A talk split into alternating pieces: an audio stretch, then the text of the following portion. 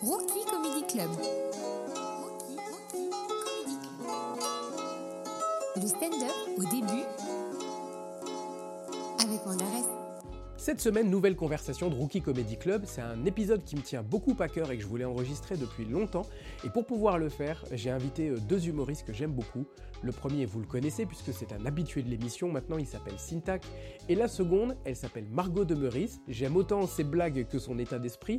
Et surtout, Margot, elle a la particularité, outre le fait qu'elle soit très active dans le stand-up, qu'elle organise beaucoup, mais alors beaucoup de plateaux sur l'île. Et ensemble, on a discuté d'un thème que je veux explorer en ce moment, qui est comment on parvient à être actif dans l'organisation d'événements de stand-up tout en continuant à développer sa carrière d'humoriste. Et on va se parler de beaucoup de choses et vous allez entendre notamment beaucoup de choses concernant l'organisation d'événements de stand-up par des humoristes qui les organisent. Si vous-même vous êtes stand-upper ou stand-upeuse, voire même si vous voulez euh, développer des événements et que vous vous dites mais comment je vais arriver à faire tout ça en même temps que développer mes blagues, je pense que vous allez trouver dans cet épisode beaucoup de choses très intéressantes. Je vous souhaite une excellente écoute et on se donne rendez-vous à la fin de l'épisode. Il y a Ouais. euh, des- un, un journal dans lequel moi j'enregistre euh, ben, ce que je veux, mes pensées, euh, ce que je vis euh, et tout. Et il y a un épisode il n'y a pas longtemps que j'ai appelé être professionnel quand on est amateur. Et cette question du professionnalisme, en fait, de monter des plateaux, d'état d'esprit, de tout ce qu'on dit depuis tout à l'heure, Ouais. elle, elle me travaille beaucoup en ce moment. De, euh, est-ce- en fait, la question que je me pose, c'est est-ce que je suis meilleur humoriste ou est-ce que je suis meilleur entrepreneur de stand-up? Et où est-ce que j'ai envie d'aller? Est-ce que j'ai envie de développer et d'être top humoriste avec les meilleures blagues ou Est-ce qu'à un moment donné, je vais accepter que je suis un humoriste moyen Mais est-ce que je suis un, un- un bon organisateur de plateau? Et pourquoi tu pourrais pas être les deux top? En fait, je ne sais pas si je suis capable de faire les deux. Et surtout, je ne sais pas si je m'amuse autant dans les deux. Et il n'y a pas longtemps, on a fait venir euh, Shirley chez nous. Et en fait, je me rends compte que j'ai passé- j'ai eu beaucoup plus de plaisir à organiser l'événement, à la faire venir, à poser le micro, les lumières, euh, gérer le contrat et tout. J'ai vraiment kiffé que monter faire des blagues, c'est pas que ça me faisait chier, mais euh, je l'aurais pas fait, c'était pareil. Tu vois ce que je veux dire? Et t'as fait sa première partie aussi? Ouais.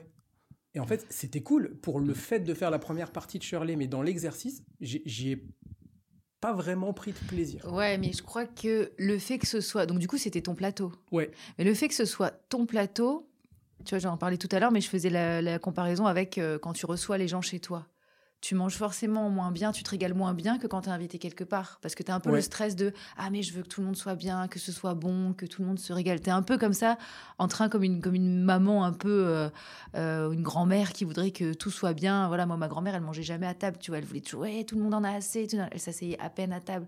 Et j'ai l'impression qu'on a un petit peu ça, des grands-mères, tu vois, qui sont. Qui, qui sommes là en mode bon, est-ce que tout le monde c'est bon, il faut que le micro soit bien. En plus là, tu disais tu recevais Shirley, Ouais. qui est quand même voilà une tête d'affiche. Enfin, je vais pas dire qu'on reçoit mieux les têtes d'affiche ou d'autres, mais tu te mets une petite pression Mais bien sûr, supplémentaire. tu veux que quand elle reparte, elle ait passé un beau moment et qu'elle se dise. Voilà, En fait, il y avait même cet objectif sous-jacent qui est que si elle devait en parler autour d'elle, elle dise Allez jouer à Metz, c'est bien. et ben voilà. Donc t'avais déjà tu t'es tu avais une attente et tu t'es mis une pression quelque part. Et donc euh, le fait que de toute façon quoi qu'on fasse, je pense que quand on se met une, une pression ou qu'on a trop d'attentes, mais c'est sûr que enfin tu, tu- tu- peut-être que du coup ton passage t'as été moins euh, moins en détente, moins euh, moins t'étais carrément plus du côté organisateur. Ah, mais c'est totalement avec vrai. une pression et forcément enfin, j'ai pas envie de dire forcément mais ouais si tu abordes la scène euh, avec de la pression les gens le public le ressent de ouf en fait. Il ressent tout ce que tu C'est pour ça que je me suis demandé,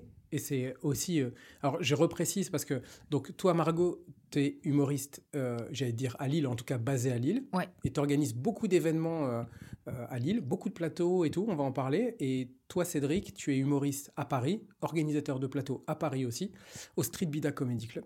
Et moi, je suis à Metz. Donc, en fait, on a comme ça trois visions. triangle. euh, ouais, exact. Le, nord-est de la France qui se connectent d'un coup. Et euh, en fait, ça me pose la question aussi de euh, pourquoi on s'astreint à cet exercice-là? Euh, Pourquoi on s'astreint à monter des plateaux, à entreprendre des trucs? Pourquoi toi, Margot, tu organises non pas un plateau, mais plein de plateaux?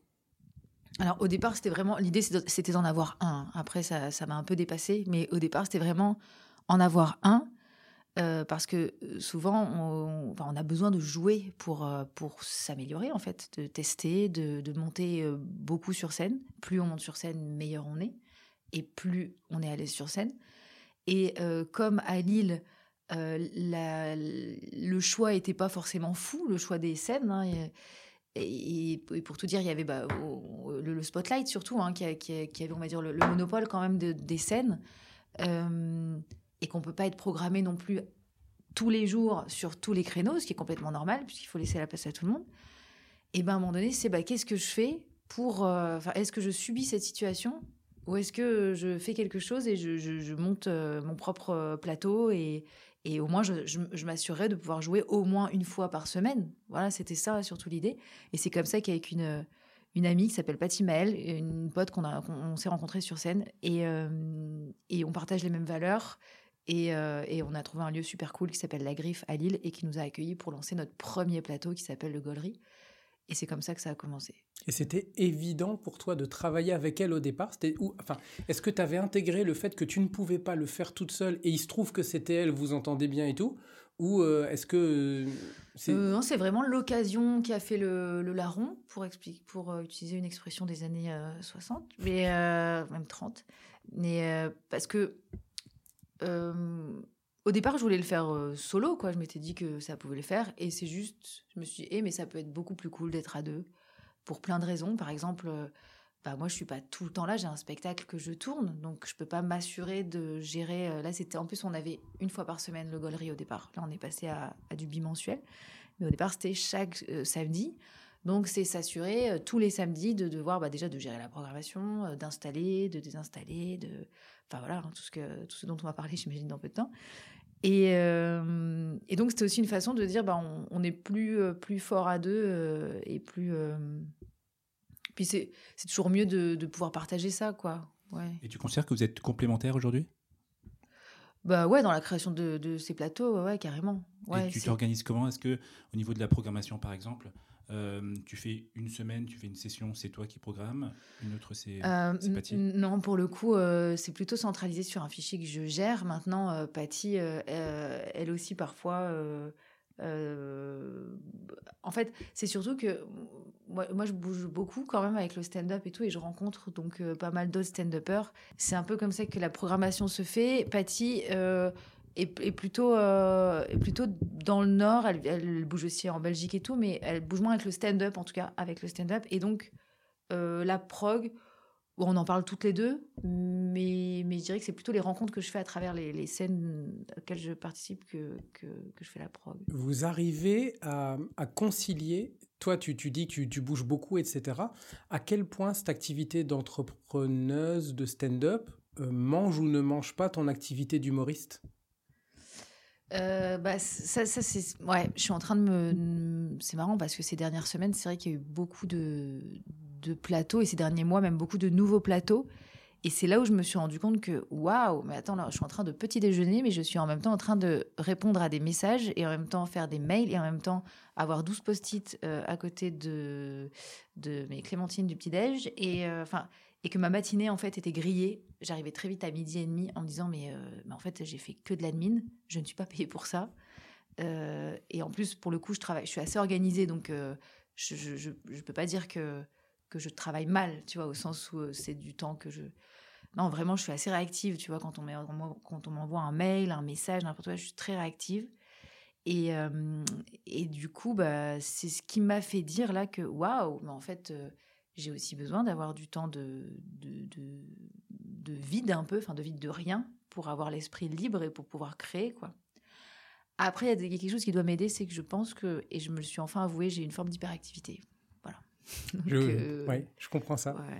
Et je, pense que c'est un point commun qu'on peut partager sur, euh, sur l'hyperactivité.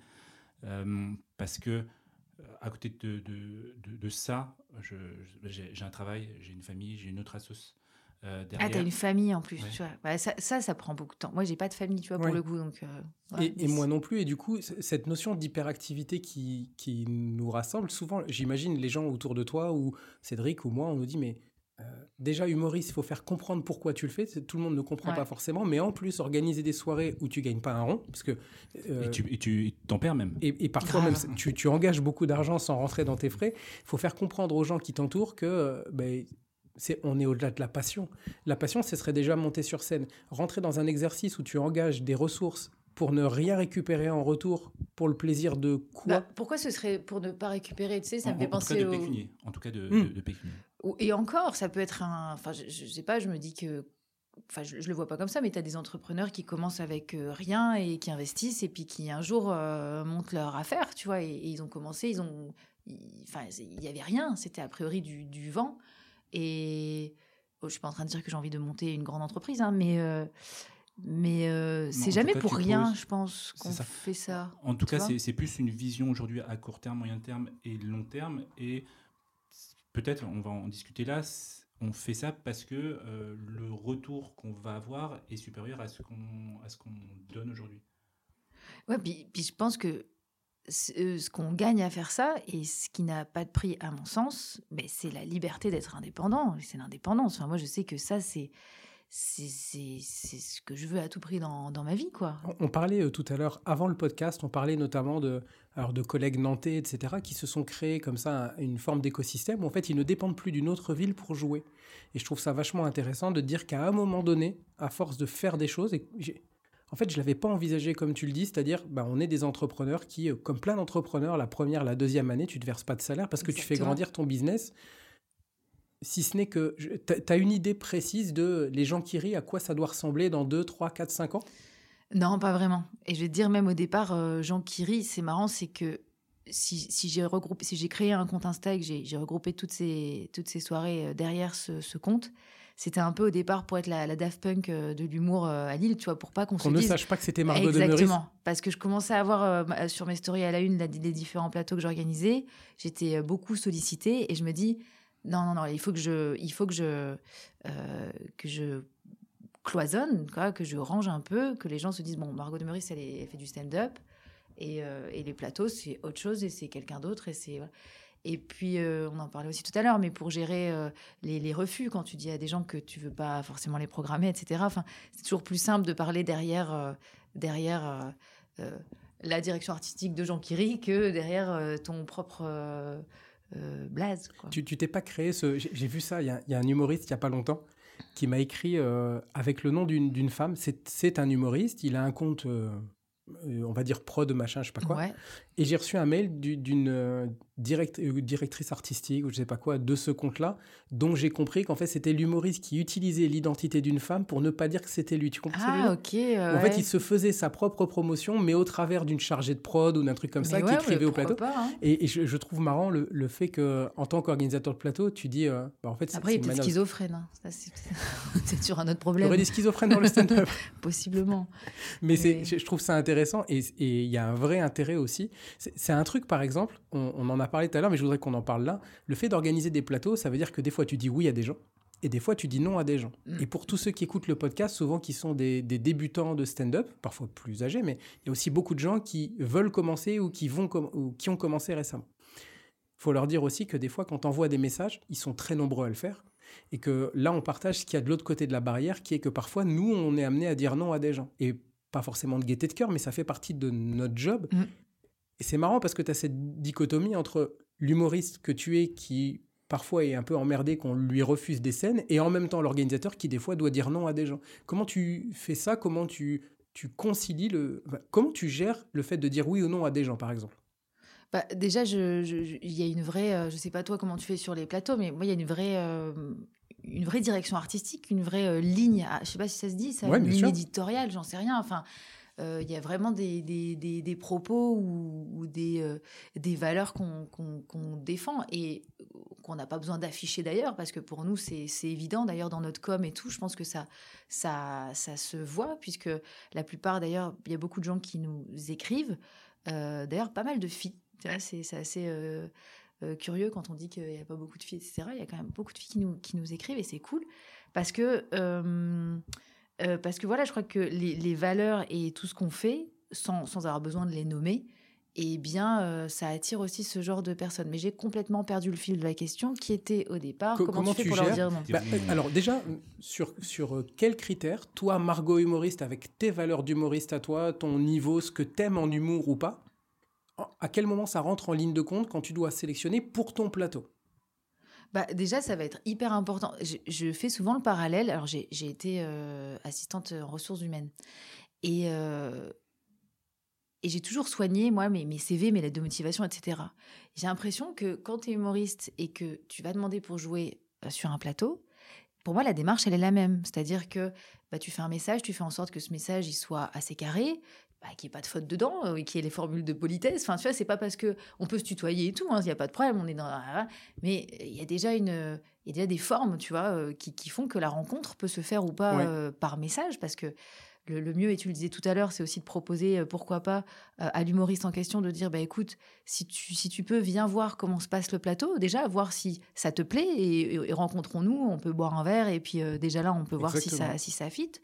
Et puis, et puis après, si les humoristes ont ça, un lien ou une petite vidéo, un extrait, ou nous montrer ce qu'ils proposent, très vite, au bout de, je sais pas si vous avez dû en voir passer des vidéos, au bout d'une minute ou deux, on voit très vite à qui on a affaire, quoi. Enfin, à quel genre de, de, de, profil on a affaire. Et j'ai l'impression qu'on prend un peu une casquette de, de recruteur, finalement. Exactement.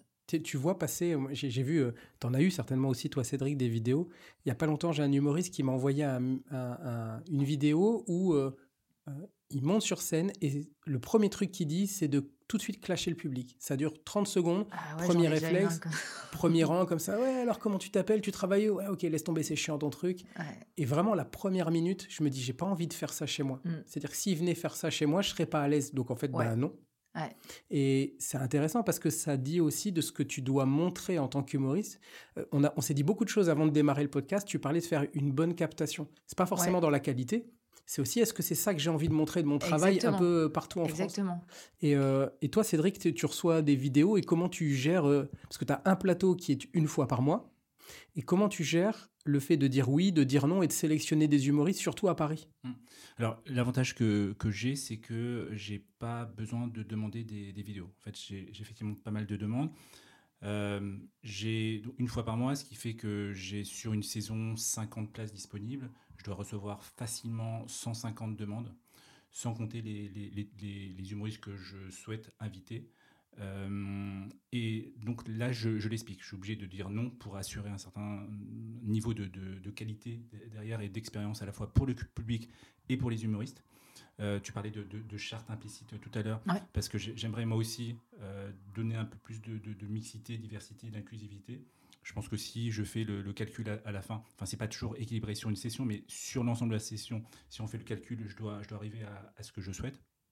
Donc, en fait, j'explique vraiment ces démarches-là en disant j'ai tant de place, j'ai tant de demandes, je ne peux pas dire non à tout et j'ai un équilibre à, donner. Des factuels, quoi. Ouais, c'est ça. Mmh. Donc, ce n'est pas contre toi, naturellement, mais c'est pour l'équilibre euh, et pour le, fil conducteur, l'esprit de, du plateau. Ok. Vous vous astreignez, toi, Margot, est-ce que tu réponds à toutes les demandes?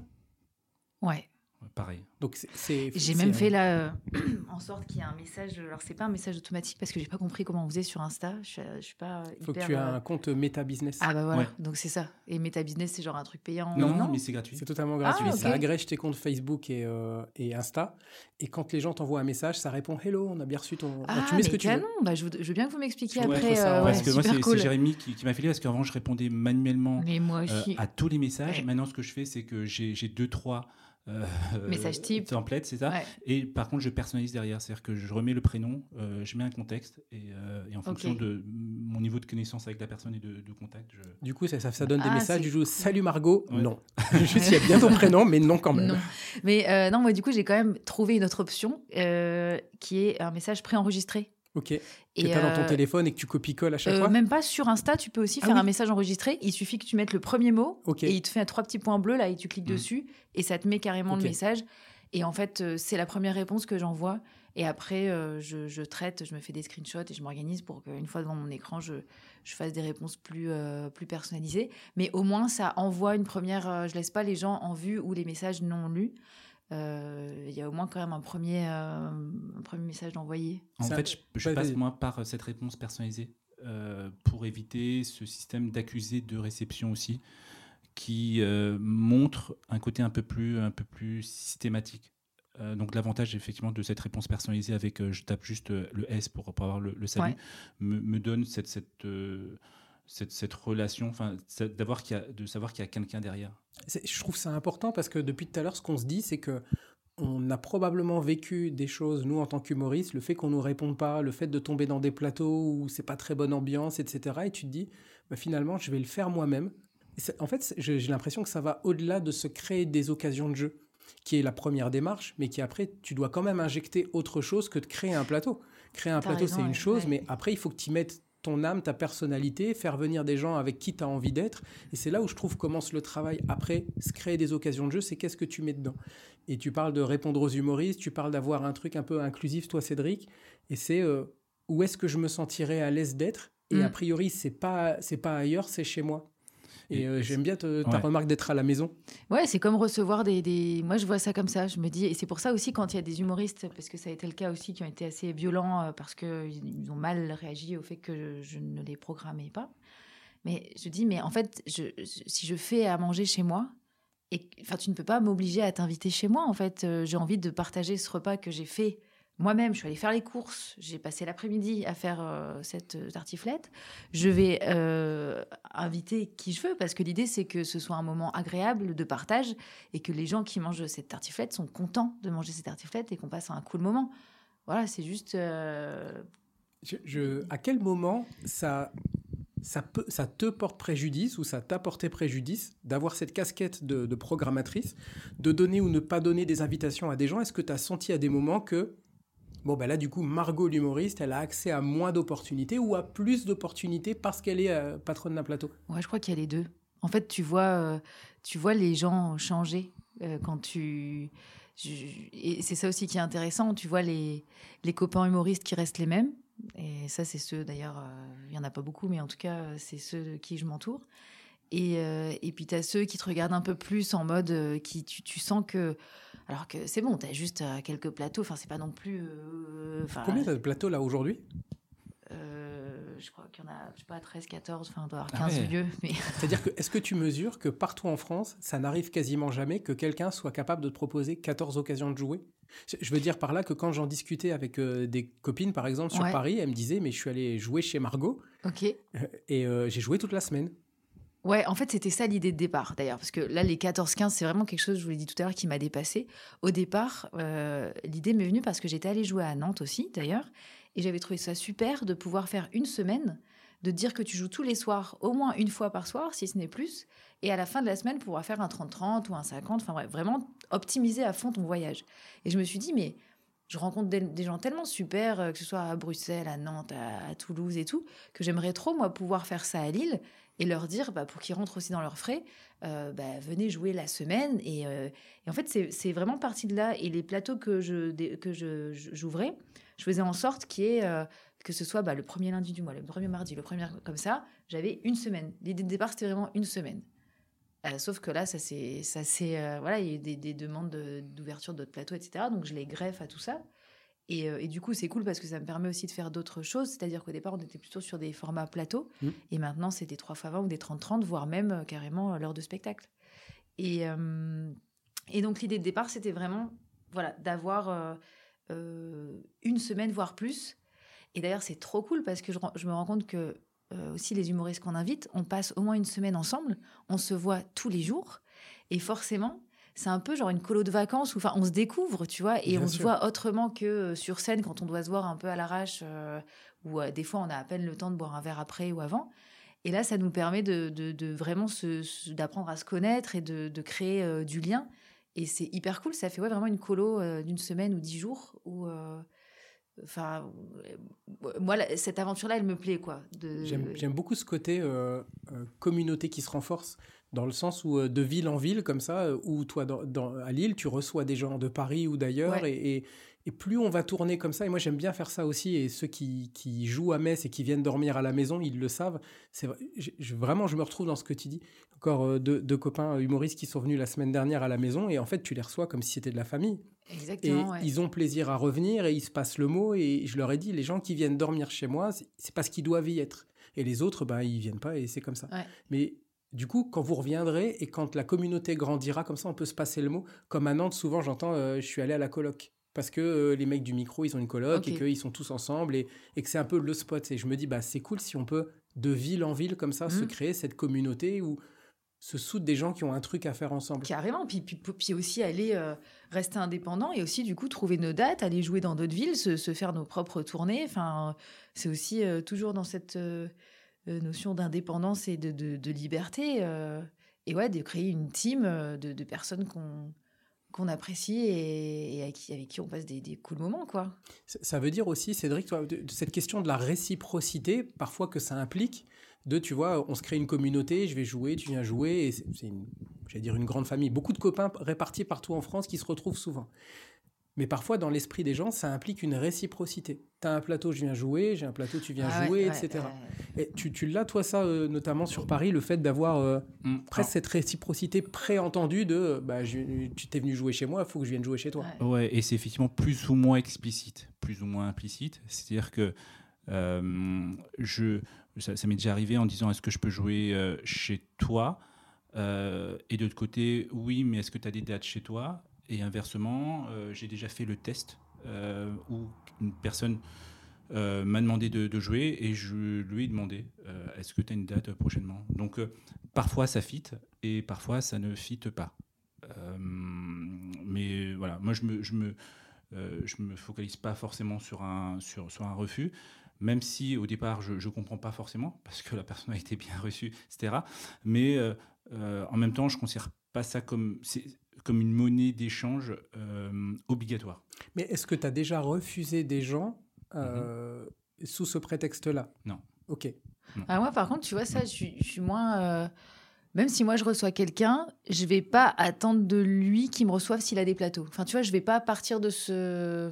C'est pas un, un présupposé ah, pour ouais, toi. Non, non, ouais. Je trouve que non, parce que peut-être que lui ou elle, ce qui défend, ou même ou ses plateaux, bah je, je sais pas, je vais pas correspondre à ce qu'il, à sa, à son, à sa ligne éditoriale quoi, et ça ou ça va pas le faire pour plein d'autres raisons, et, et peut-être que moi il va correspondre et ça va le faire, et, je me dis ouais non, j'aime pas cette idée de euh, euh, bah, je t'ai invité, donc forcément tu dois m'inviter. Ça, ça m'embête un peu ça. J'aime bien, enfin, ce que tu dis là, il y a, euh, je peux monter des plateaux pour me créer une monnaie d'échange. Alors certes, une occasion de jouer, et ça devient aussi une monnaie d'échange pour s'inviter les uns les autres. Et parfois sur Paris, c'est ce que je sens.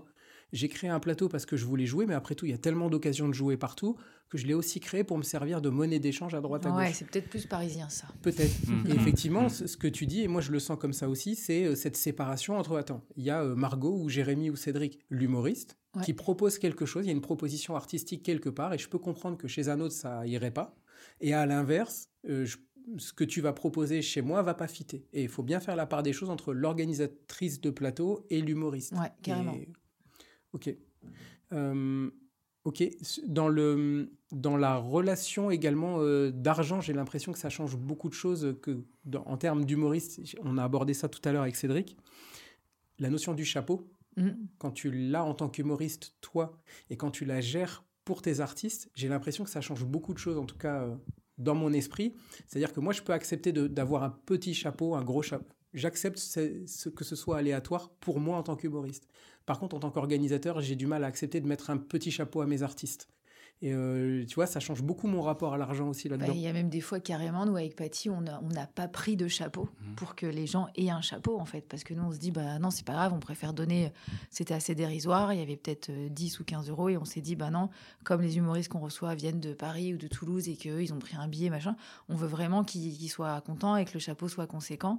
Et on va jusqu'à donner notre chapeau. Et c'est là aussi où on voit que mais waouh, on, enfin, on organise déjà tout et tout, et en plus on donne notre partie du chapeau et, et on se dit ouais, il faut peut-être quand même euh, remettre euh, des petites limites quoi, parce qu'on veut tellement que les gens soient bien accueillis que. Et moi effectivement sur les premières sessions, euh, j'ai pas pris de chapeau.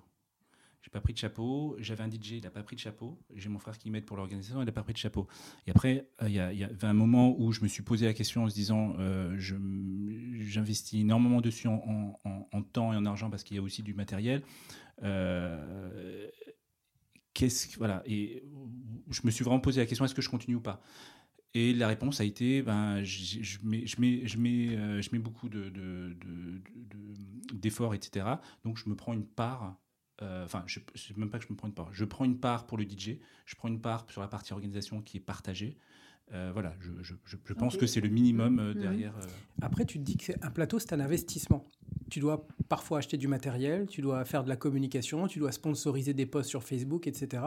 J'ai vu il n'y a pas longtemps sur un plateau, ils ont pris le chapeau, il y avait six humoristes, et ils ont coupé en sept parts de chapeau, six pour les humoristes et une pour payer la pub Facebook. Je ne dis pas que je suis d'accord avec ça, mais je, dis que je comprends la logique qu'à un moment donné, c'est un investissement. Et ne pas prendre de chapeau pour l'organisation ou pour euh, toi en tant qu'organisateur, je me dis qu'à un moment donné, ça peut même être préjudiciable. J'ai en tête ce plateau qu'on connaît, toi et moi, euh, qui est dans un bar en sous-sol, qui n'avait pas de rideau pour couper le son avec euh, l'étage. Je salue Vincent s'il nous écoute au Nul Blague ailleurs.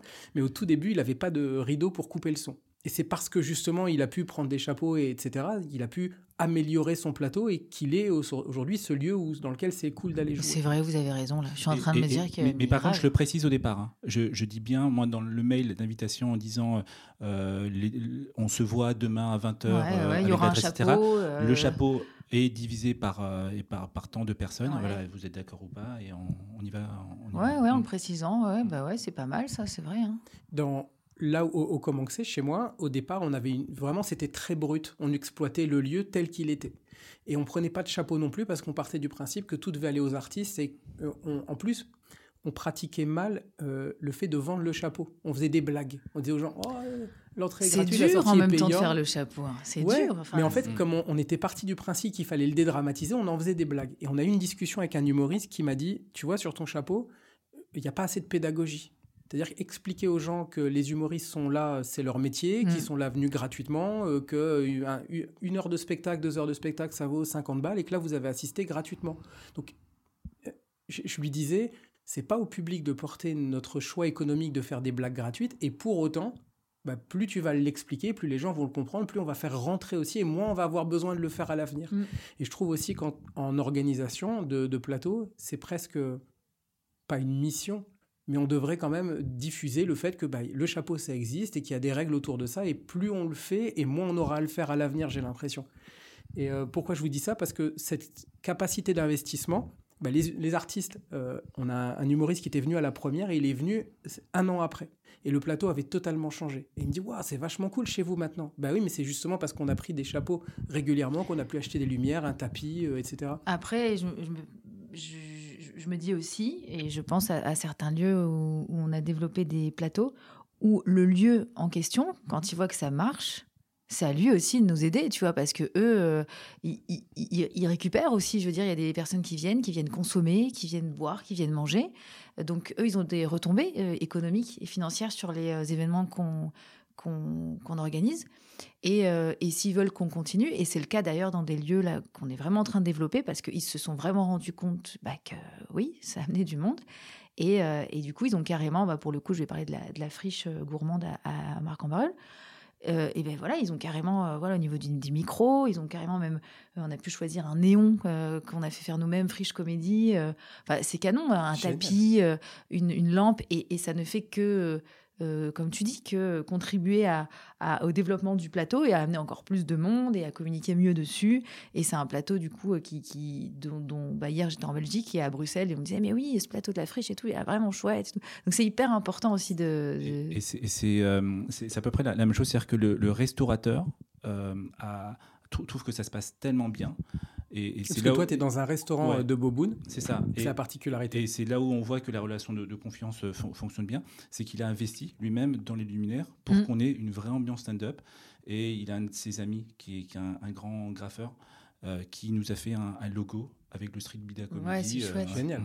Ouais. Vas-y. Euh, ouais, c'est ça, c'est de, c'est d'avoir aussi à un moment donné de, et ça c'est hyper important euh, pour pour les lieux aussi où on organise nous les plateaux, c'est de bien s'entendre avec euh, avec les gérants du lieu pour que vraiment eux soient contents de nous recevoir et nous on, est content d'y aller en fait. On doit pas être genre, il doit pas y avoir, il y en a c'est un win-win quoi. C'est là aussi où tu, quand tu parles l'humoriste d'un côté et l'organisateur de l'autre, en tant qu'humoriste, tu as en fait une, seule, un seul public, une seule cible, c'est le public. Là, en tant qu'organisateur, tu as à la fois le public, tu as les humoristes, et tel restaurateur, et tu as aussi parfois ton équipe avec, euh, avec qui tu travailles. Donc, tu as une charge qui, qui, est un peu plus importante. Euh, et parfois tout ça concentré sur, euh, sur parfois une, seule, une seule soirée. Je, me mets à la place des, humoristes euh, débutants qui n'ont pas encore commencé ou qui sont vraiment au début et qui sont dans leur ville respective un peu partout. C'est dans, dans, quoi je vais mettre les pieds? Bah, C'est finalement, on doit se rendre compte que on participe aussi à un écosystème, j'en ai parlé dans d'autres épisodes, dans lequel l'argent, c'est pas nous qui le gagnons la plupart du temps, ou la plupart de l'argent, elle va pas dans la poche des humoristes. C'est pas quand tu as fait 20 euros ou 30 euros de chapeau que l'argent euh, est là. Il est euh, pour le bar, il est pour le restaurateur. Et je j'ai pas de problème avec ça, ça me semble. Et parfois pour, euh, pour, Facebook, si tu fais des posts. Et aussi, bien mm. sûr. Et parfois même, tu donnes plus d'argent à Facebook que ton propre chapeau. parenthèse, Mark Zuckerberg, si tu m'écoutes. Mais je me rends compte que l'équilibre économique, l'argent, il est souvent pour le lieu qui te reçoit, puisque lui va générer un chiffre d'affaires parfois très important.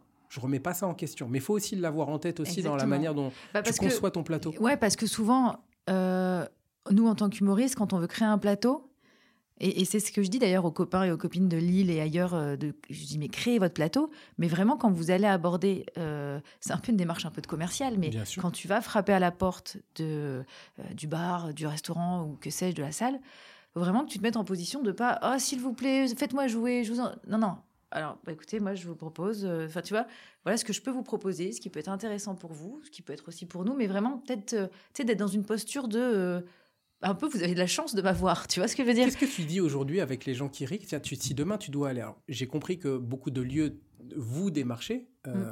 toutes les deux. Mais si tu devais demain aller démarcher un lieu, c'est intéressant. Tous ceux qui nous écoutent et qui se disent tiens demain je voudrais monter un truc, c'est quoi le bah, carrément. la démarche? La, la, démarche, euh, alors je pense que elle est d'autant plus, elle est facilitée par le fait que maintenant j'ai de l'expérience et que je peux la justifier avec euh, un petit PowerPoint, des photos et puis euh, et puis. un PowerPoint et tout?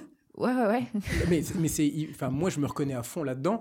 On est tous les trois des, issus d'un monde professionnel, dans, de grandes entreprises, etc. Donc, ça nous paraît probablement évident d'avoir cette démarche-là. Il y a plein de jeunes humoristes qui font ce que tu dis, c'est-à-dire, euh, je vais taper aux portes et euh, bonjour, on, mais est même humoristes, sans être, regarde, même sans être pour le coup, je vais reprendre le euh, pour pas biaiser l'exemple, je vais reprendre les débuts quand on a lancé le premier plateau avec Patty Maël, où pour le coup, on avait zéro plateau et euh, bon, on avait un peu d'expérience de scène, mais pas non plus tant que ça. Et en fait, on est allé dans un lieu qui s'appelle euh, La Griffe, rue des Postes à Lille, et les nanas qui sont super cool nous ont fait confiance.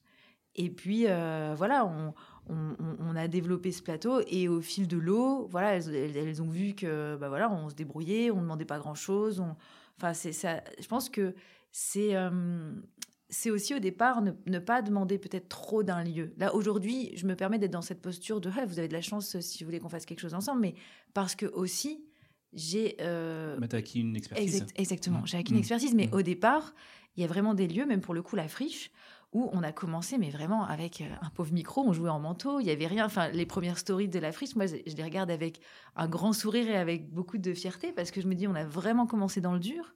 Et aujourd'hui, de voir comment ça s'est développé, mais parce qu'on a aussi, enfin, le lieu a eu besoin de dire, ok, on vous donne les clés de notre, euh, de notre, notre lieu. Maintenant, euh, on regarde un peu de loin ce que vous faites, et, et c'est à nous aussi de montrer, sans trop demander, que on va faire quelque chose. Et une fois qu'on arrive et qui qui disaient ah, mais il se passe quand même quelque chose c'est marrant il y a des gens qui descendent dans cette cave et qui rigolent fort et puis euh, et ben là euh, euh, ça peut matcher mais je sais plus pourquoi je disais ça du coup. On parlait aussi de, de, s'entendre avec les lieux comme ça ah yes j'ai vraiment en tête enfin dans, dans, ma propre ville des, des, plateaux qui se sont montés aussi vraiment très éphémères. Ils ont fait une deux éditions parce qu'aussi on a vendu parfois on a survendu au lieu, qui lui voit du stand-up à la télé, etc., et qui dit Ok, ça a l'air cool leur truc, il y a peut-être un modèle où moi je peux faire venir 40-50 personnes, et on promet que 40-50 personnes vont venir.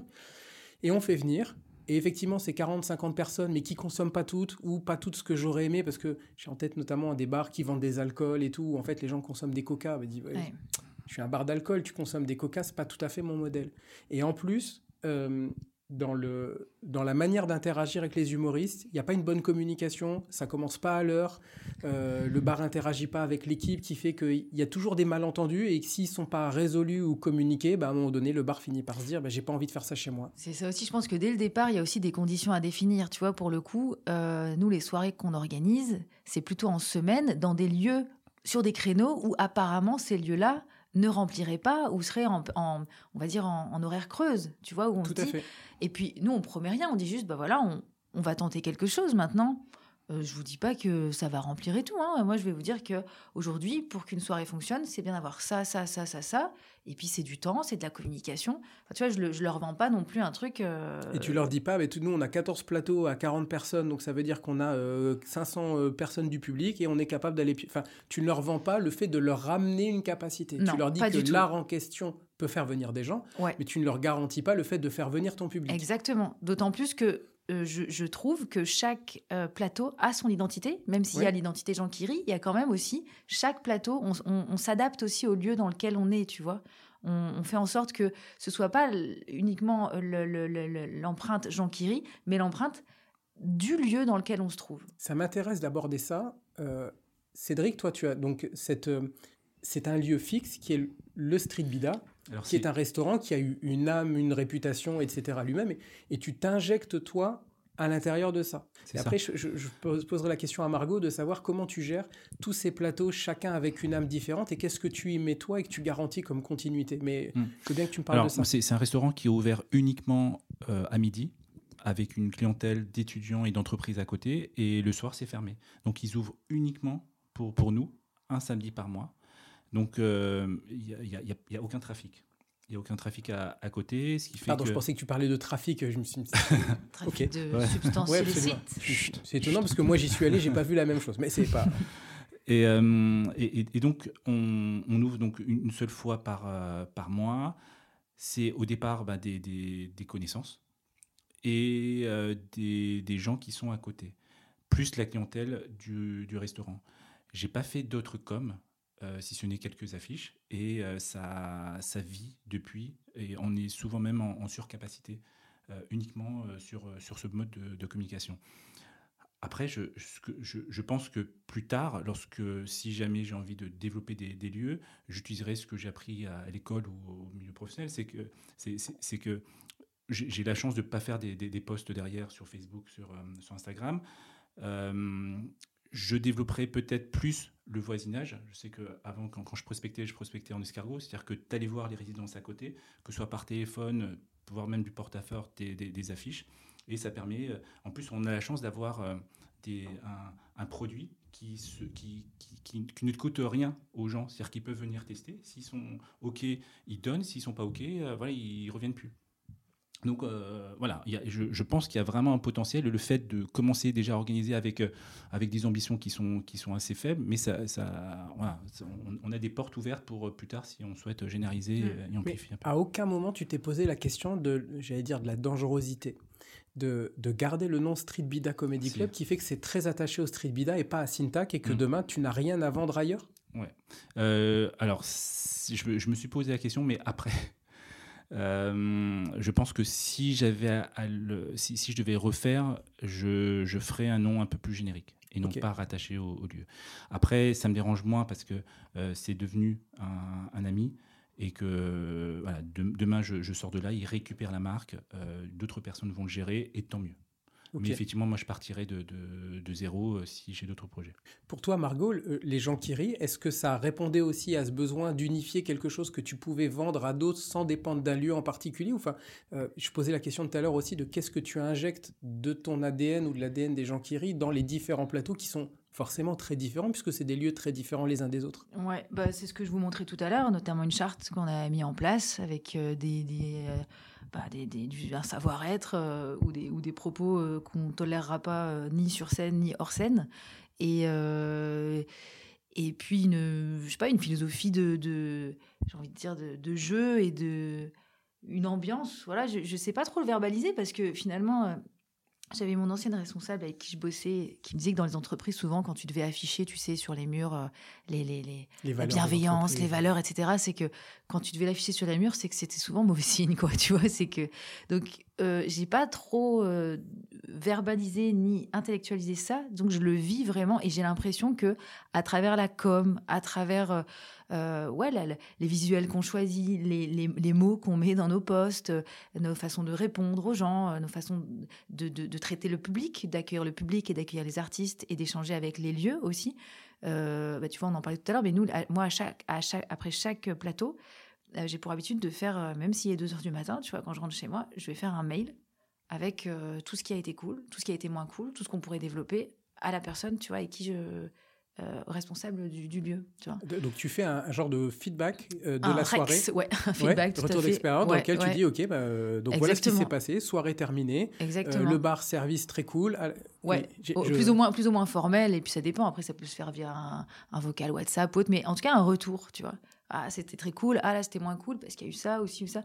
Mais euh, toujours faire en sorte qu'il y ait un lien, en tout cas, avec, euh, avec l'organisateur, enfin l'hôte, euh, ceux qui nous reçoivent. Le lieu qui, qui t'héberge. Exactement. Et je pense que finalement, Jean Kiri, c'est ça, mais c'est c'est quelque chose que c'est Ouais, il n'y a, pas de, y a pas de stratégie, il n'y a pas d'idée. De... récemment, il y a un copain qui m'a dit Ah, c'est bien, vous avez vraiment trouvé un créneau euh, euh, d'humour alternatif, vous avez vraiment un truc euh, bien joué. Quoi, J'ai dit Mais gars, on n'a pas du tout réfléchi à Tiens, qu'est-ce qui va marcher en fait? On a plutôt fait Attends, nous. C'est l'expérimental au, départ, c'est-à-dire que tu n'avances vraiment pas à pas. Exactement. Et puis, qu'est-ce, que, qu'est-ce qui nous va pas dans tout ce qu'on voit? Qu'est-ce qui nous va? Et puis, finalement, on fait notre tambouille. Et, c'est ça, je crois, Jean Kiri. C'est juste euh, euh, deux, ou plusieurs personnes, parce qu'on on, s'agrandit.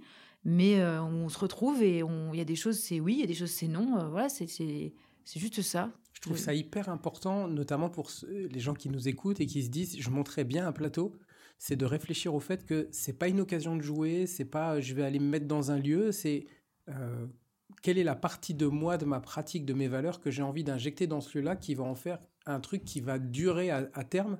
Parce que c'est pas juste je vais aller mettre dans un bar qui moi ou un autre on en connaît des bars comme ça qui font un plateau puis l'année d'après ils changent de mec qui tient le plateau puis encore un autre parce qu'ils veulent exploiter le stand-up. Et là tu dis non on n'est pas en train mm. d'exploiter le stand-up on est en train juste de répondre à nous comment on aimerait faire les choses et d'injecter ce truc là en l'incarnant dans ce qu'on fait. Et tu vois tu parles de retour d'expérience je sais qu'il y a le deuxième plateau euh, que je gère, c'est tous les lundis après que la soirée ait eu lieu le samedi, on s'appelle, euh, on se fait un WhatsApp et on se dit ok comment c'était du point de vue du service, c'est un restaurant euh, qui fait des desserts, on dit oh, c'était comment pour l'équipe, c'était comment pour nous, bah tu vois là il y a eu beaucoup de bruit avec le frigo où ils ont parlé à un mmh, endroit, mmh. nous on n'a pas été efficace à ce moment-là.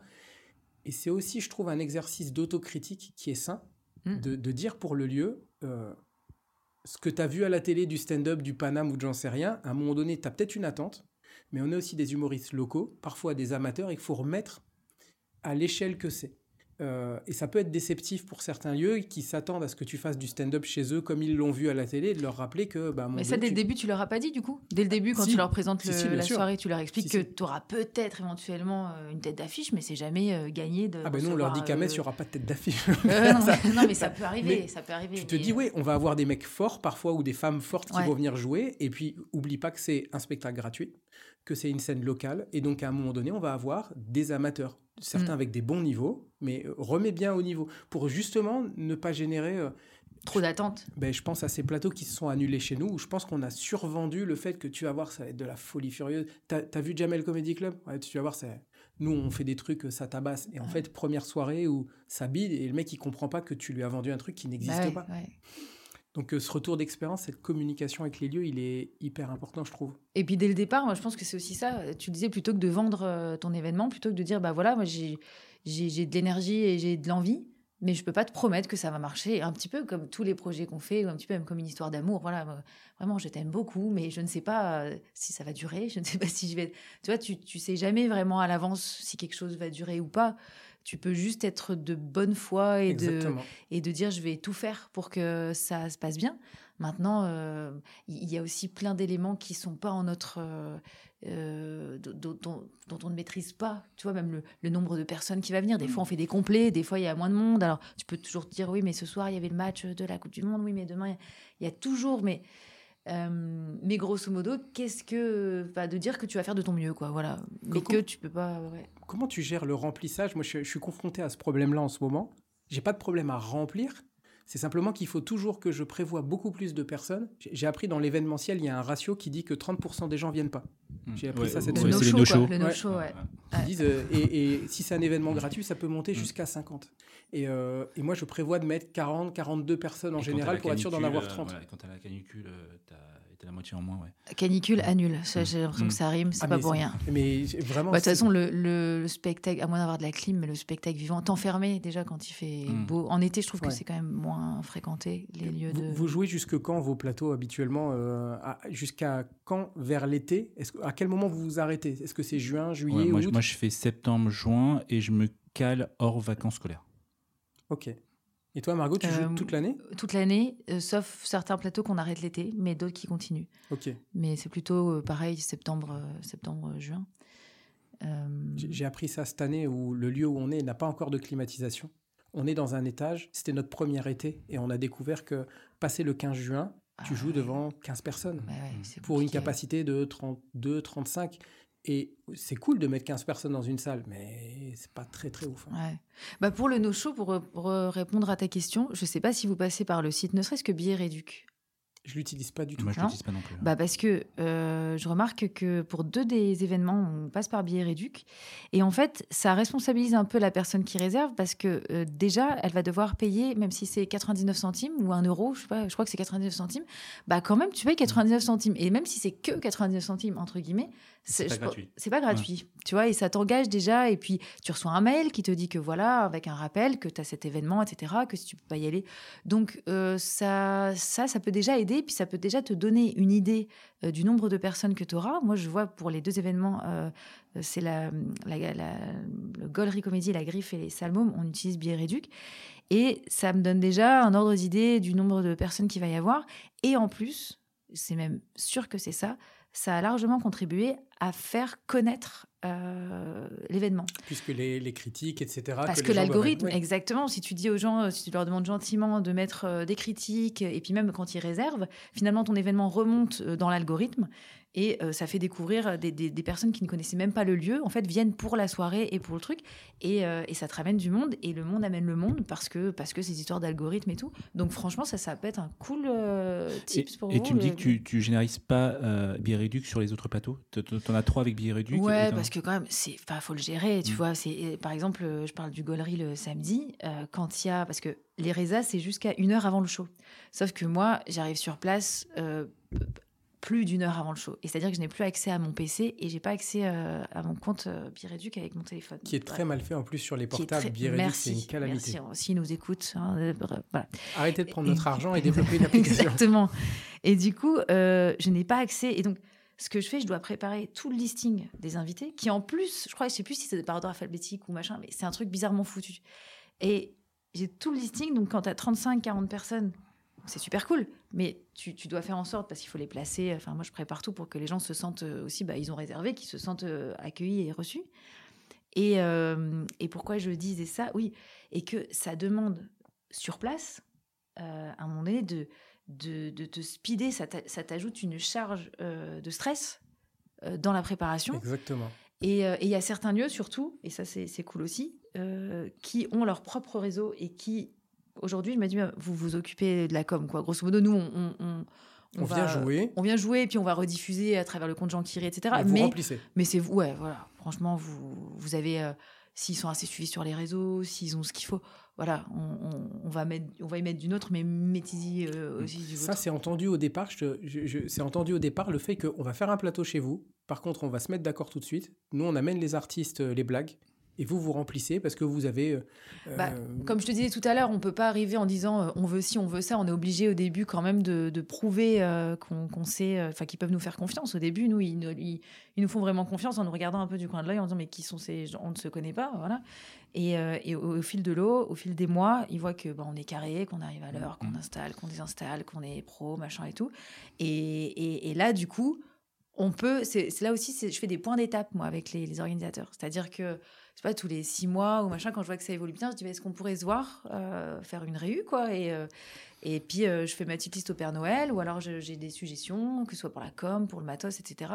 Euh, et, voilà, et forcément, tu es normalement dans une position un peu plus de force parce que bah, maintenant, ça ramène 100 personnes par événement et, euh, et que bah, ils sont là, oui, bien sûr, on va noter euh, tout ce que tu dis parce que. Et, et puis voilà, c'est comme ça aussi que ça évolue. Tu vois, je, dirais que ça, ça, y va par palier. Tu on, peut pas... a fait pareil au début où on a dit au lieu, on, ne se connaît pas, vous savez pas ce que c'est. Dans six mois, on se revoit. Si ça vous plaît pas, on arrête. Si ça nous plaît pas, on arrête. Mais on se reverra à ce moment-là. Mm. Et au bout, je crois que c'est au bout de quatre mois où c'est le lieu qui nous a dit vous continuez bien l'année prochaine. On est d'accord. Hein. Mm. Donc on, leur a dit euh, ouais. Mais je reconnais. Euh, ce truc-là. Tu vois, c'est point d'étape. Et c'est vraiment parce que c'est pareil, il y, a des soirs qui fonctionnent un peu moins que d'autres en termes de, chiffre d'affaires généré pour le restaurateur. Je me dis, les, les, gens sont tellement satisfaits à la fin, ils ont, ils ont le smile que c'est pas grave. Si sur une ou deux soirées, je, perds plus euh, d'argent parce qu'il est obligé de, recruter derrière des, intérimaires. Euh, j'avais une question pour vous. Euh, le fait d'organiser des, plateaux, qu'est-ce que ça a changé dans votre manière d'être humoriste? Déjà, pour moi, le fait de voir, ça m'a donné accès à beaucoup plus d'humoristes. C'est-à-dire que quand je vais jouer sur des plateaux, je me concentre sur ce que moi je vais faire. Et donc, je, prête un peu moins attention, même si tu sais, j'essaie de, de, regarder, euh, j'essaie d'être bon public avec les collègues. Mais par contre, tu es forcément beaucoup plus accaparé par ta propre prestation.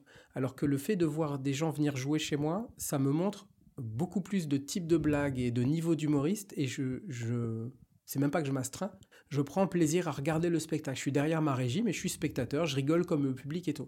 Et ça m'enrichit en fait de blagues et ça me fait monter en disant tu voles les blagues Ça manque de blagues. Écoute, à Metz, de toute façon, il a un petit calepin, il note toutes les blagues. Non, je, je capte toutes les soirées. non, mais vraiment, et ça me, ça me permet de voir beaucoup, parce que la ville de Metz est, pas forcément très riche d'occasions de voir des spectacles.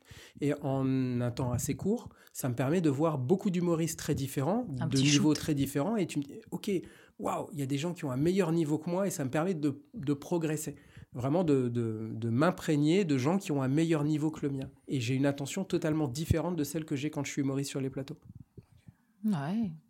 Et toi, Margot, ça a changé quelque chose euh, euh Tu organises sur. sur euh, Ouais, l'idée de départ aussi, c'était que moi, j'étais quand même plutôt très introvertie, euh, très réservée. Et, et la scène, euh, bien que j'en faisais, j'étais quand même très dans mes textes, tu vois. C'est-à-dire que je n'en sortais pas, j'avais même peur du public, euh, alors que le stand-up, c'est quand même a priori euh, parler au public, quoi, et casser ce, c'est quoi, c'est le quatrième mur ou le troisième mmh. mur Quatrième mur. Quatrième mur, voilà. c'est le troisième ou quatrième ou cinquième, bref, de casser ce mur entre l'artiste et le public. Et en fait, j'étais tellement introvertie que je me suis dit, ben, il faut que j'élargisse ma zone de confort. Et ça va passer par peut-être bah, prendre le micro et, et être MC, tu vois. Sauf que bah, être MC, euh, c'est chaud, quoi, quand, quand tu... C'est-à-dire que tu n'as pas de, de blague, enfin, ça se prépare pas comme un passage, euh, enfin, je trouve, de... Oh, bah, on a fait un épisode complet dessus. C'est vrai, bah, j'écouterai, mais grave, j'écouterai avec ou plaisir. avec un autre MC, euh, on, disait, c'est un exercice vraiment à, part, entière. mais bien sûr. Vraiment, bah, du coup, merci parce que... Tu switches aussi en tant qu'humoriste, le, le, fait d'envisager d'être MC dans, dans, ma propre soirée, euh, à un moment donné, j'ai même renoncé à être humoriste pour faire plus MC. Et après, les deux ont été euh, complémentaires et j'ai injecté ça. Et aujourd'hui, je suis moins désemparé quand j'ai quelque chose dans le public qui se passe différemment. Exactement. J'ai plus d'armes aujourd'hui grâce à mon travail sur mon plateau aujourd'hui, je suis plus euh, apte à prendre ce qui se passe dans la salle et à réagir avec et à en faire quelque chose de marrant. C'est exactement pour ça. Moi, c'était pareil. on a un caractère qui, qui, est à peu près équivalent, je pense, au, départ, où j'étais beaucoup dans mon texte avant d'avoir ce plateau-là. Et le fait d'être MC me permet d'être plus en interaction, plus être dans le moment présent. En connexion, même avec les gens, dans, dans, le présent, parce que finalement, aussi, ce qu'on fait, c'est essentiellement ça c'est se connecter avec les gens qui sont là dans le présent, d'être avec eux, mais vraiment à 100%. Et plus on est euh, connecté à eux, et plus, euh, en plus, on va être, on se rend compte. Vous avez, on a des fulgurances quand on est dans le présent et qui se, mais en fait, on est, on surfe et puis. C'est clair. Et on a des vannes qui arrivent et tout. Et c'est, et c'est juste oser faire ce grand saut parce que c'est un grand saut et ça passe par, enfin, il y a de la casse. Hein. je veux dire, ça ah, passe par des, ça peut, voilà, c'est, mais, mais c'est rigolo à faire. Et puis surtout, moi, je vois aujourd'hui avec maintenant cette expérience de, ça va faire un peu plus d'un an, Jean Kiri et tout mais ça m'a grave fait évoluer. Enfin, maintenant, il faut vraiment. Euh, il en faut beaucoup pour me déstabiliser sur scène. Tu vois, je dis pas que je suis. Euh, mais maintenant, tu as acquis cette euh, sérénité qui est que je suis sur scène. C'est OK, je mets. Ça, tu es MC sur toutes les soirées? Ouais, quasiment, ouais. Donc forcément, sur le nombre de plateaux que tu évoques, à la récurrence que c'est, tu as dû mm. manger des exercices, euh, ah, mais grave. en plus dans des lieux qui sont euh, des bars, euh, des lieux où on mange, etc., mm. où forcément tu as affaire à chaque fois à des, des, des contextes différents, ouais. Est-ce que vous avez des, des, personnes qui reviennent assez souvent, un pourcentage de, de, clientèle fidèle sur, ouais, ouais, on fidélise, ouais, et comment vous gérez ça? Comment on gère ça Est-ce qu'on a une carte de fidélité avec des petits tampons Je sais que je me suis posé la question récemment. En, en, termes de texte plutôt. Cinq passages, une bière, ou enfin, pour, pour, pour, faire en sorte que les gens reviennent. Ouais. Bah, euh, par rapport au texte, alors ça aussi, ça a été vraiment aussi une question parce que quand tu es le MC et que tu joues sur ton plateau, à chaque fois tu te dis, mais attends, euh, euh, s'il y a des gens qui sont là, ils ont déjà vu mon passage et tout et tout. Et je pense qu'il faut pas se bloquer avec ça parce que c'est vraiment nous qui nous bloquons avec ça. C'est nous et nous-mêmes. Parce que pour le coup, les gens fidèles qui viennent sur les plateaux, et pour avoir échangé avec eux, parce que ça aussi c'est hyper important. Après les plateaux, le taf mmh. continue. Moi, je vais voir tous les mmh. jours du public, je parle avec eux. Et euh, même si tu as fait un passage que tu as déjà fait, une fois, j'ai des gens qui sont assez fidèles pour leur parler de tout ça. Et je leur ai dit, mais, euh, mais vous avez vu ce passage aussi, je l'avais fait le mois dernier. Et là, ils m'ont dit, mais oui, mais on adore ce que tu fais, on aime bien et c'est jamais de la même façon dont tu le fais. Et de toute façon, on le réécoute avec plaisir. Au même titre que euh, une chanson, tu peux la réécouter avec plaisir, euh, un, sketch ou un passage, tu peux le réécouter avec plaisir. Et c'est vrai que je me suis souvenu que moi, quand j'étais plus jeune, je regardais des DVD même de sketch et tout.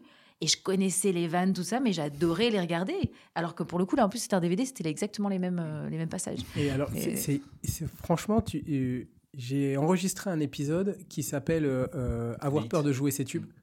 Et euh, parce qu'il faisait suite à une discussion avec une autre humoriste lilloise. Et en fait, on avait joué ensemble et elle était tombée dans, un, dans une soirée à Dunkerque, euh, chez Fike, où elle croise des gens qui l'ont déjà vu le mois d'avant.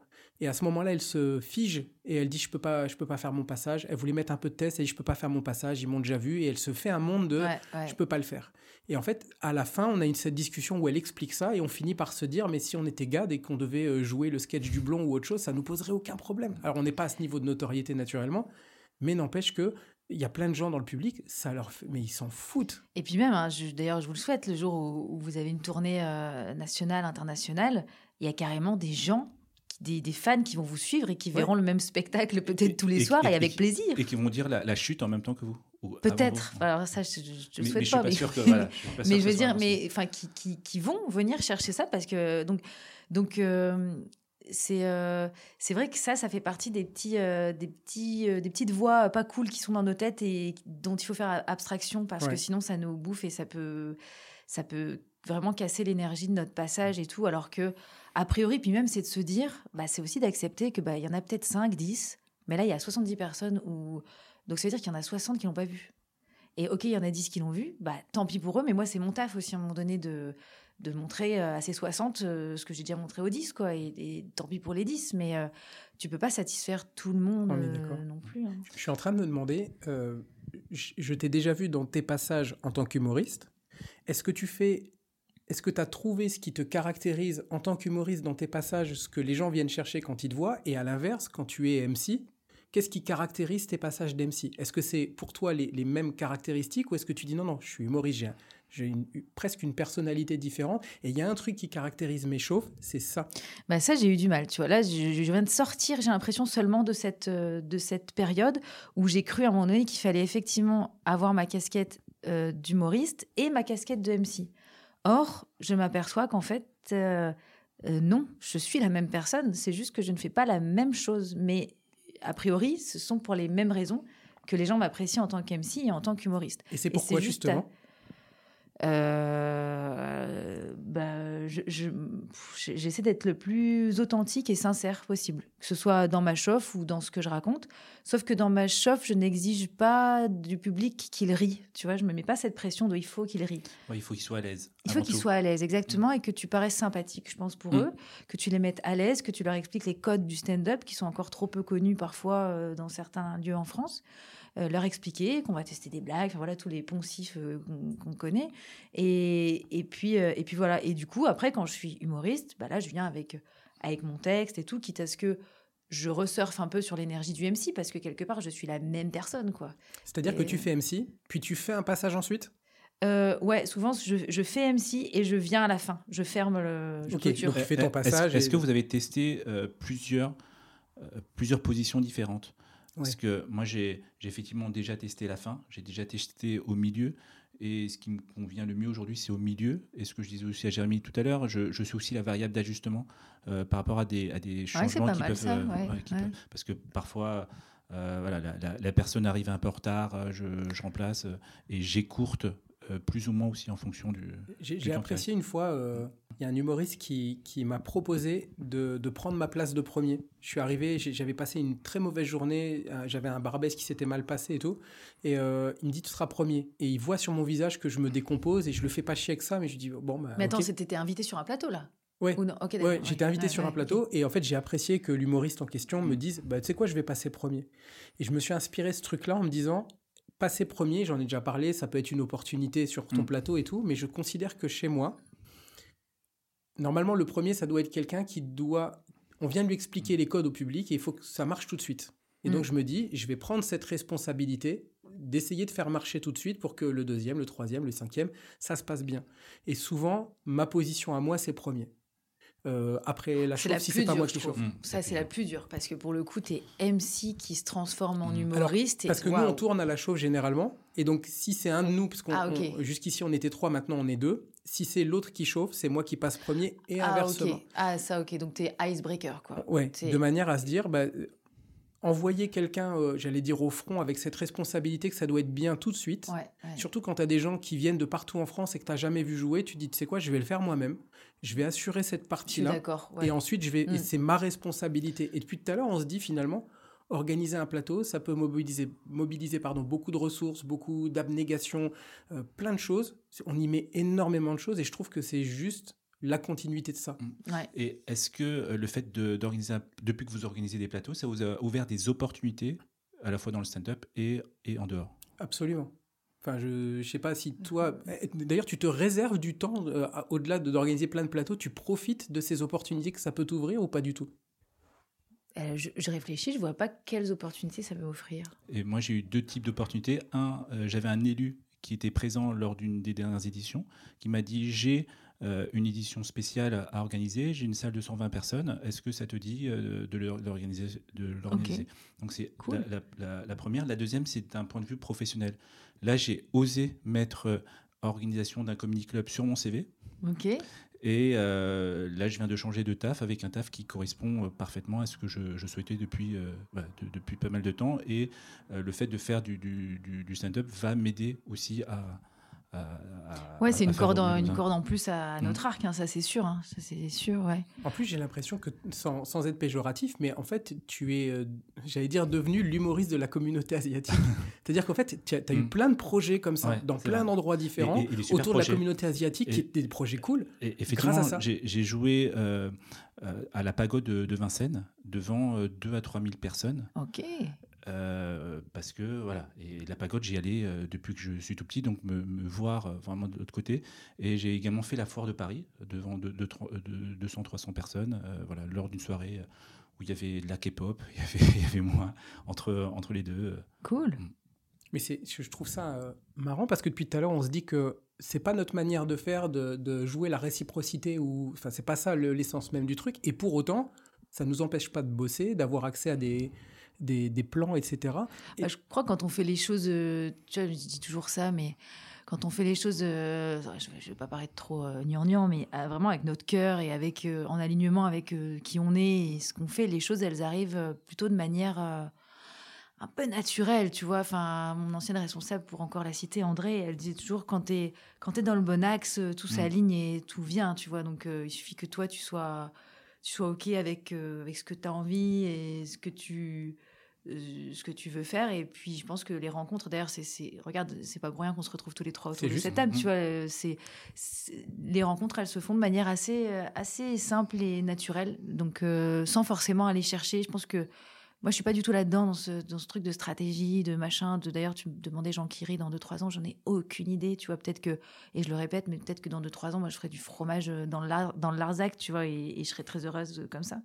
Donc, donc c'est plutôt de faire euh, ce qu'on aime au moment où on le fait avec... Euh, avec euh, voilà, ça devient un podcast de développement personnel. Attention. je, trouve comme, comme mot de la fin ou de proche de, la fin, on, est, pas mal. Hein. Parce qu'en fait, ce que je trouve hyper cool, et pour moi, c'est pour tous les gens qui nous écoutent, qui se posent la question de le stand-up, est-ce que c'est un taf, est-ce que c'est un milieu de requin comme on l'entend? Si je regarde Drôle là sur Netflix, je vais me rendre compte que c'est, Et en fait, euh, ce n'est qu'un petit échantillon, ce qu'on a autour de la table, mais c'est juste des gens qui ont envie d'être des personnes cool avec d'autres personnes et d'être des gens avec qui on a du plaisir à travailler pour prendre du plaisir à travailler soi-même. Et je me dis, bah finalement, quel que soit ton projet professionnel dans le stand-up, si tant est que t'en es un d'ailleurs, on montre aussi qu'on peut avoir un taf à côté.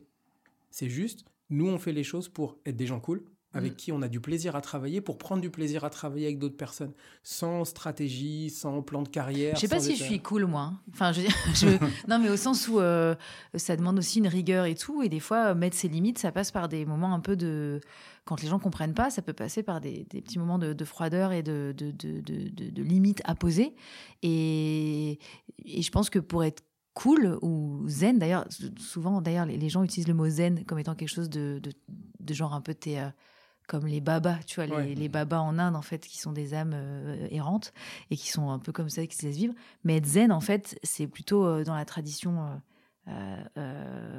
orientale, des, gens hyper carrés et qui ont euh, justement un, régime assez ascétique euh, une vie monacale, euh, tu vois, vraiment assez carré qui font que t'es pas genre ouais tu te laisses vivre comme ça en mode follow le flow quoi. T'as quand même il y a vraiment un ancrage dans la réalité. Exactement. tu, tu, prends un peu de recul pour toi pour exactement. T'as eu à faire ça déjà d'être de recadrer y compris en interne y compris les gens avec qui tu travailles? T'as eu à, faire cette partie moins sympa du job qui pourrait être presque un job de manager en fait? Bah ouais je crois avec des humoristes ouais. Ouais, parce que même, même des fois, juste la façon de, des, messages tu dis, que, tu, que tu reçois, je veux dire, bon, ok, on se tutoie et tout, il n'y a pas de problème, euh, mais, mais, euh, mais on n'est on n'est pas potes, tu vois ce que je veux dire et, y a des...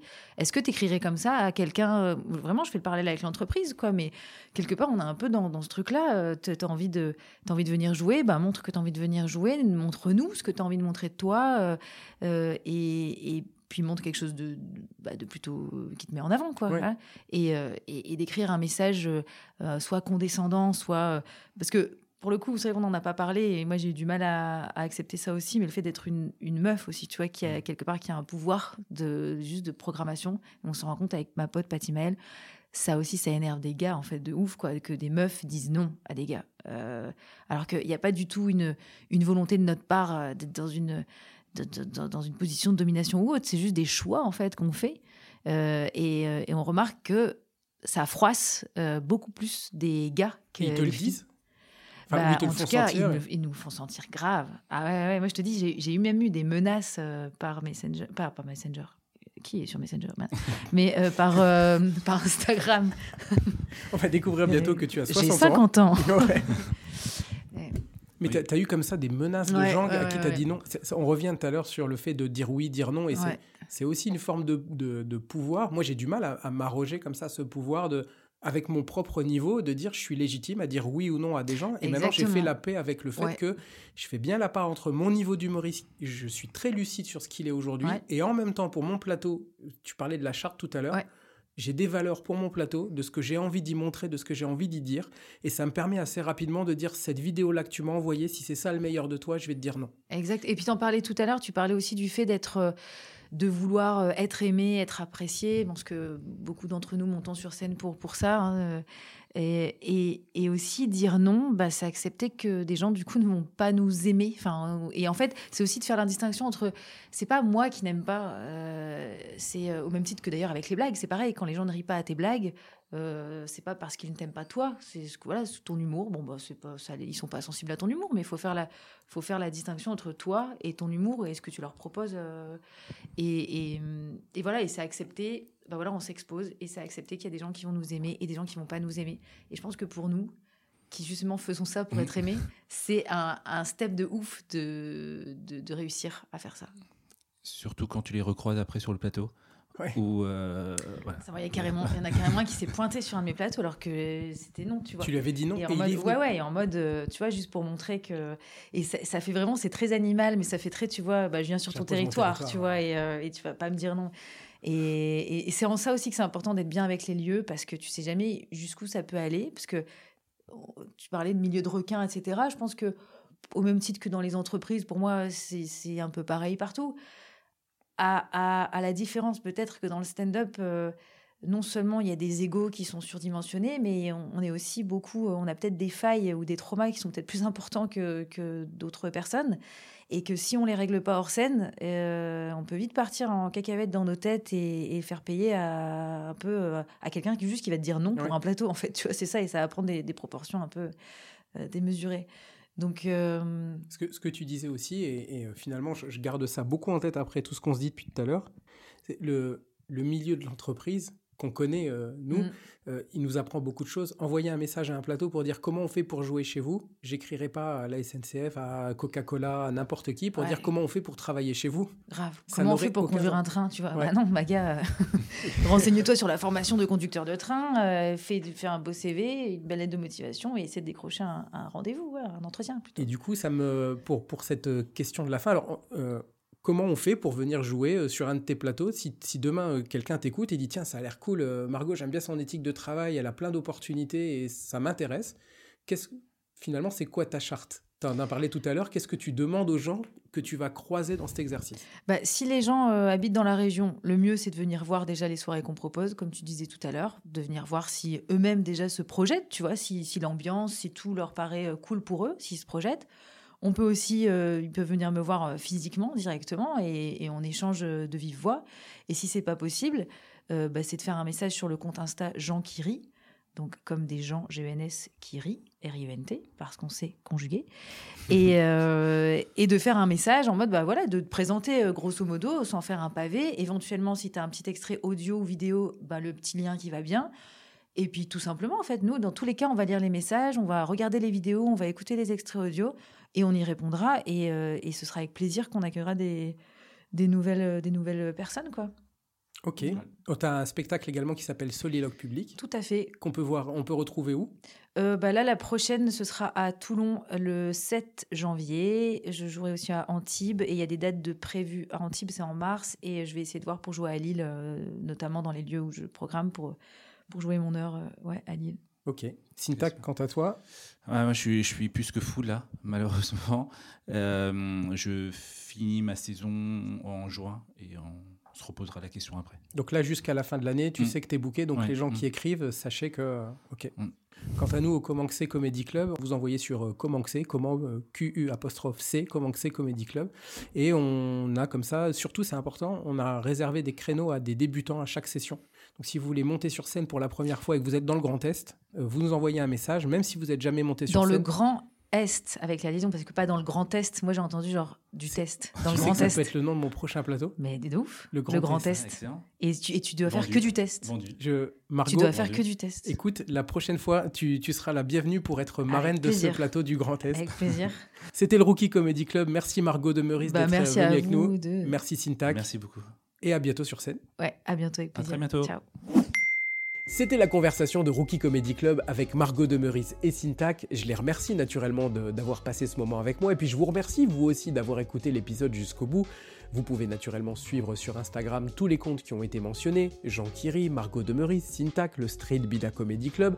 Moi-même, Jérémy Mandarès, vous me retrouverez sur Instagram, mais surtout, je vous invite à vous abonner à Rookie Comedy Club pour ne pas rater la prochaine conversation dont je vous annonce déjà qu'elle va être très très cool puisque c'est une conversation avec Yazid Assoumani et vous devez, si vous êtes euh, des habitués euh, du podcast, vous devez vous souvenir qu'on a enregistré l'année dernière un premier épisode où on faisait connaissance avec Yazid et il vient de faire la première partie de Paul Mirabel à l'Olympia. C'est une échéance importante quand on fait du stand-up. Et ce dont on a parlé, c'est comment il a travaillé tout au long de cette année, qu'est-ce qu'il a mis en place dans sa méthode de travail pour pouvoir arriver à cette échéance. Et on parle également de son spectacle, on parle également de beaucoup de choses. Je l'aime beaucoup cet épisode également, comme j'aime beaucoup Yazid et son état d'esprit. Je vous invite donc à vous abonner pour ne rien rater. Et je vous souhaite en tout cas d'écrire de bonnes blagues, je vous souhaite de bons moments de stand-up et je vous dis à très bientôt.